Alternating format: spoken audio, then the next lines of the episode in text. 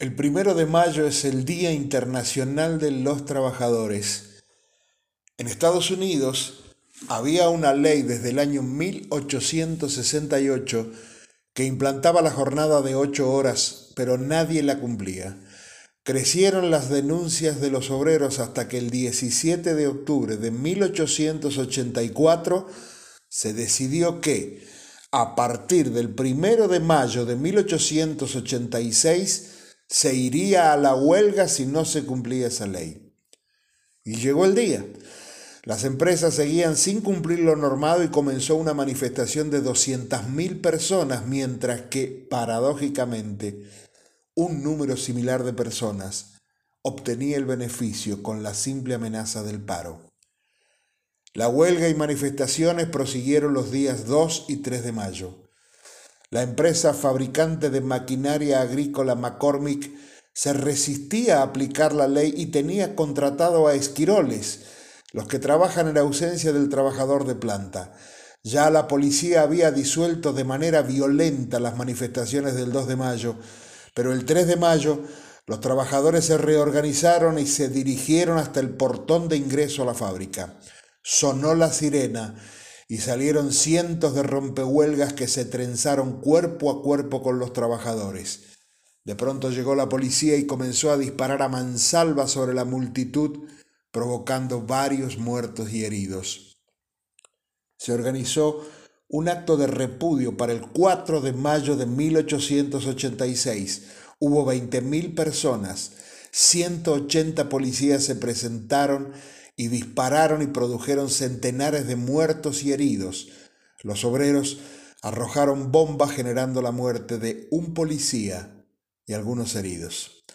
Se produjeron entonces masivas detenciones. Uno de los detenidos, Richard Parsons, estaba herido y prácticamente no intervino en la lucha. Se entregó en solidaridad con sus compañeros. Quedó entre los siete que recibieron condenas dos a prisión perpetua y cinco a la horca. El 11 de junio de 1887 se procedió a la ejecución de la condena. Uno de ellos, carpintero de 22 años, se suicidó en su celda. Escuchemos lo que escribió el prócer cubano José Martí, corresponsal de nuestro diario La Nación en aquel entonces. Salen de sus celdas se dan la mano, sonríen, les leen la sentencia, les sujetan las manos por la espalda con esposas, les ciñen los brazos al cuerpo con una faja de cuero y les ponen una mortaja blanca como la túnica de los catecúmenos cristianos. Abajo está la concurrencia sentada en hilera de sillas delante del cadalso como en un teatro firmeza en el rostro de Fisher, plegaria en el de Spies, orgullo en el de Richard Parsons. Angel hace un chiste a propósito de su capucha. Spies grita, la voz que vais a sofocar será más poderosa en el futuro que cuantas palabras pudiera yo decir ahora. Les bajan las capuchas, una seña, un ruido, la trampa cede, los cuerpos caen y se balancean en una danza espantable.